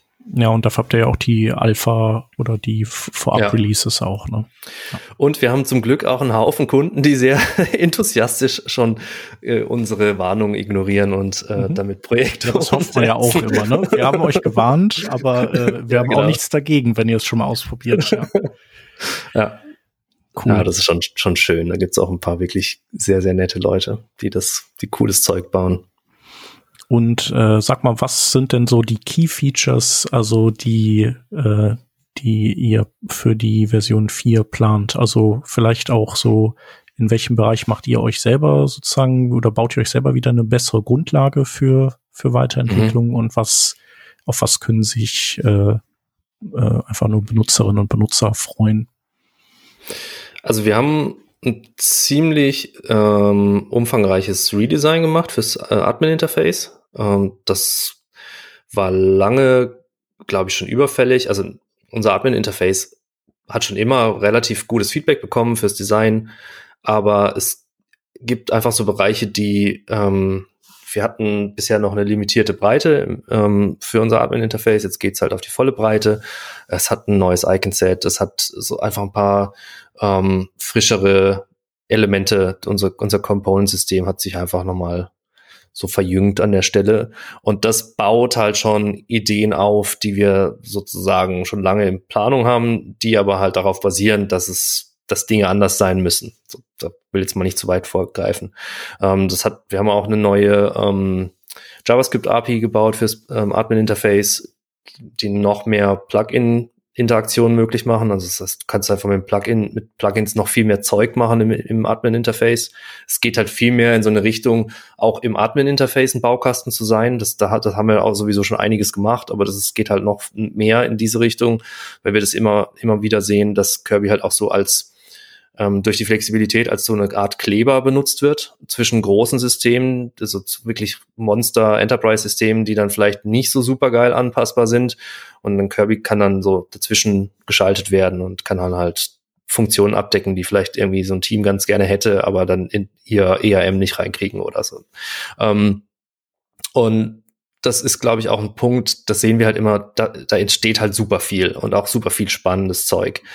Ähm, deswegen haben wir da sehr viel reingebaut. Dann gibt's halt ganz viel so Editor-Funktionen. Also wir haben viel dieses Mal im, im Admin-Interface gemacht. Wenig im Core an sich, viel im, im Admin-Interface. Ähm, Usability verbessert, Accessibility verbessert. Ähm, Funktionen hinzugefügt, die schon lange gewünscht wurden, Funktionen vorbereitet, die jetzt ganz oben auf der Liste sind. Ähm, ja, es ist so immer so eine Mischung auch aus Vorbereitung für Zeug, das dann halt geplant ist. Wir haben einiges schon vorgearbeitet, ähm, weil wir immer noch mit Vue 2 rummachen. Da haben wir leider äh, auch so eine echt so eine Dependency-Hölle gerade. Also weil der, um, der Umstieg zwischen Vue 2 und Vue 3 dann doch ziemlich schmerzhaft ist und für uns schmerzhafter als für irgendwie andere Systeme, weil wir halt unsere Plugins haben und wenn wir dann das umstellen, zerfetzt halt alles. Und dann müssen wir sozusagen jetzt so eine so ein Pfad, den gehen wir schon seit, glaube ich, über, über einem Jahr oder über anderthalb Jahre oder so, dass wir halt Dinge ändern, aber gemütlich ändern, so dass sie halt nicht alle auf einmal kaputt gehen. Da sind wir dran. Ja. Ja, cool. Ich glaube, ich habe auch, wir können ja vielleicht einen Link in die Show Notes packen. Da kann man, wir haben so eine relativ ausgiebige äh, Seite dazu gemacht, was in dem Release alles drin sein wird. Schon ein bisschen schöne Screenshots und Beschreibungen und sowas dazu gepackt, mhm. dass man sich das mal angucken kann im Vorfeld. Ja. Haben wir in der Form jetzt ehrlich gesagt auch noch nie gemacht. Es ist, ist eigentlich so, so gestalten wir unsere Release-Pages normalerweise, wenn wir sie rausgeben. Und haben gesagt, dieses Mal, wir machen das schon direkt von Anfang an. Haben sozusagen wie so eine Art ähm, ja, Teaser, Microsite für, für die neue Version und lassen zwar die Katze damit schon sehr früh aus dem Sack, aber gleichzeitig ähm, ja, kriegen wir halt schnell Feedback. Ich würde sagen, eher das Chamäleon aus dem Sack, wenn man sich die Seite so anschaut. Ähm, Codename ist dann Chamäleon, nehme ich an, weil das begrüßt Ach, das einen direkt. Das Chamäleon geht, ähm, das geht schon länger zurück. Das hat, das ist eigentlich mit V3 mal entstanden und dann ist es untergetaucht und irgendwann kam mhm. so aus der Community, ja, oh, wir wollen das Chameleon wieder zurückhaben. Und das ist eher ein Insider für Leute, die Kirby schon länger kennen. Das Chameleon kam immer mal wieder vor. Das war mal so der, der Ansatz, was sich halt Kirby Alright. an die Projekte an, äh, anpasst und sehr flexibel ist in der Umsetzung und äh, daher das Chameleon. Ja.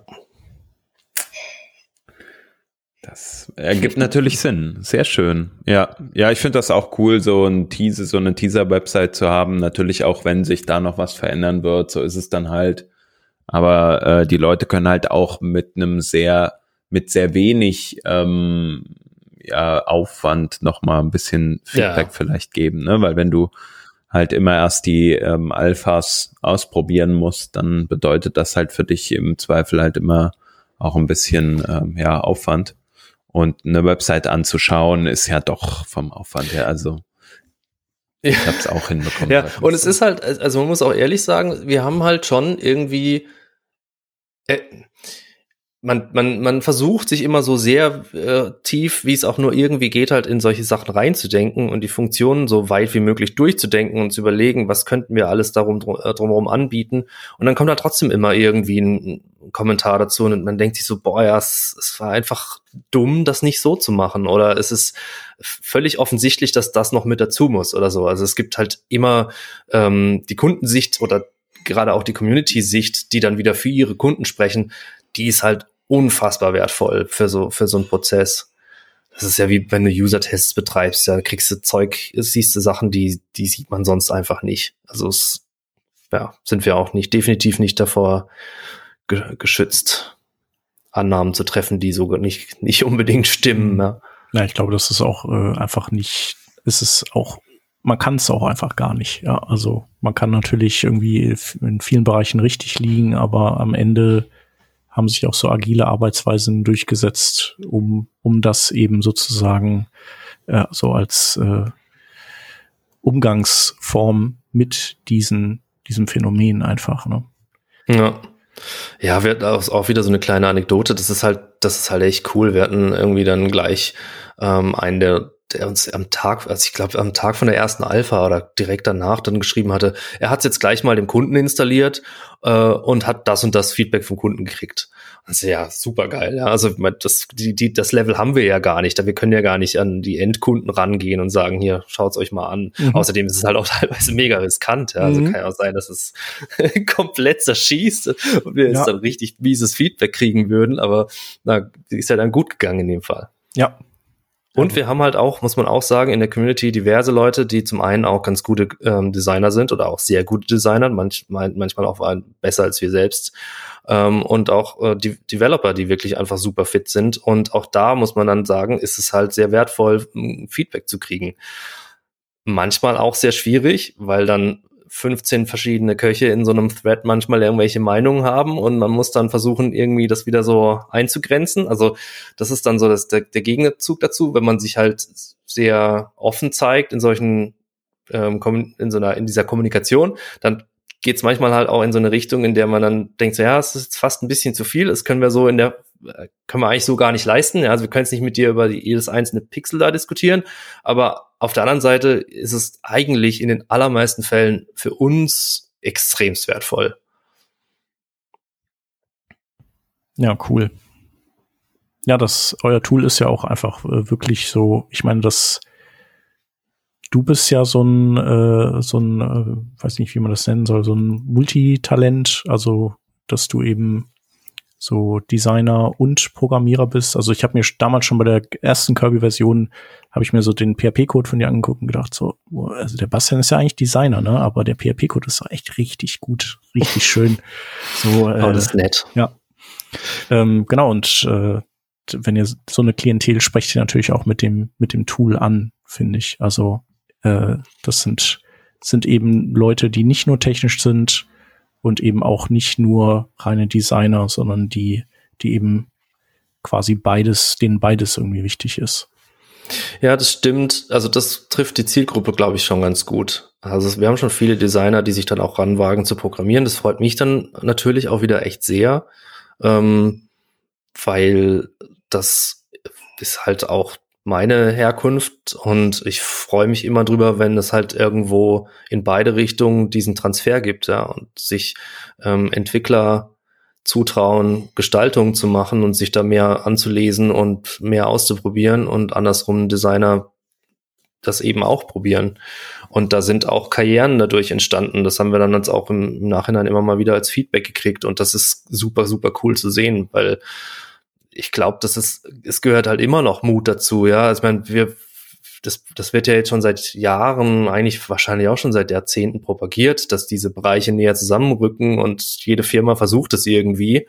Aber in der Realität ist es dann doch oft noch ganz schön weit auseinander und ähm, ich finde es immer sehr geil, wenn das passiert und dann wirklich Leute sagen, okay, ich guck's noch über meinen Tellerrand und schau, dass ich da irgendwie mehr kann, als ich vielleicht müsste oder so. Ja, schön. Ja, das heißt also, äh, wenn man jetzt äh, das, äh, die Vierer-Version ein bisschen verfolgen will, dann, äh, dann äh, besucht man euch am besten wahrscheinlich, äh, wahrscheinlich im Discord. Ne? Da sind mhm. ja so die, die lebendigeren Diskussionen, äh, habe ich gelernt. Und im Forum habt ihr mir so die, die Sachen, die ihr sozusagen für die Ewigkeit gerne festhalten würdet. Also wo andere Leute eben vielleicht mit dem gleichen Problem die Lösung auch finden sollen, was dann so einem Discord wie in einem Slack und Co. ja irgendwie schwieriger ist. Wir versuchen alle Support-Anfragen eigentlich immer ins Forum zu leiten. Ähm, Discord, das passiert da auch, aber wir versuchen uns dann eigentlich rauszunehmen und dann wenig dazu zu, zu sagen, weil mhm. Sonja das im Forum eigentlich auch wirklich einfach so gut alles anleitet, dass es da viel besser untergebracht ist. Da gibt es dann andersrum auch wieder ähm, Leute, die halt nur im Forum sind und dort dann auch ganz schön viel schreiben und auch das mehr als nur als Forum nutzen oder beziehungsweise nur als Support-Anfragetool nutzen. Es mischt sich so. Wir mhm. kriegen es also hundertprozentig sauber ist das jetzt nicht getrennt. Also es gibt immer wieder das eine und das andere auf beiden Plattformen. Aber grundsätzlich ist die, ist es genauso. Ja, Discord ist halt eher so locker Chat. Und, ja, da, ja, also wenn man am Puls bleiben will bei euch, dann würde man im Discord abhängen. Ja. Ne? Genau. Ja, genau. Ja, cool. Und äh, wer Kirby noch nicht ausprobiert hat, äh, der oder die kann das auf jeden Fall tun. Ähm, genau, auch geht ja auch erstmal ohne eine Lizenz zu kaufen. Haben ja. wir ja gesagt. Ähm, genau, Lizenz äh, 100 Euro. Was mit äh, Studenten und äh, Educational äh, Menschen? Educational Menschen. Äh, genau, wir, wir haben äh, wir haben ein Programm, dass wir so ziemlich alle Projekte unterstützen, die in irgendeiner Weise wohltätig sind. Mhm. Ähm, educational Projekte sind immer kostenlos. Schulen, Kindergärten ähm, können uns gerne jederzeit anschreiben. Wenn da mehr als genug Funding da ist, freuen wir uns auch, wenn die eine Lizenz kaufen, aber grundsätzlich bieten wir es immer an. Ähm, alles, was mit Klima zu tun hat, ähm, Umweltgedöns, kriegt auch kostenlose Lizenzen. Ähm, ja. Ja, super. Genau. Äh, dich oder äh, man kann äh, dir folgen auf, äh, ich glaube, ähm, auf X nicht, aber auf Mastodon. Ja. Weiß nicht, Nee, X nicht mehr. Ja, X ist vorbei seit Ja. November.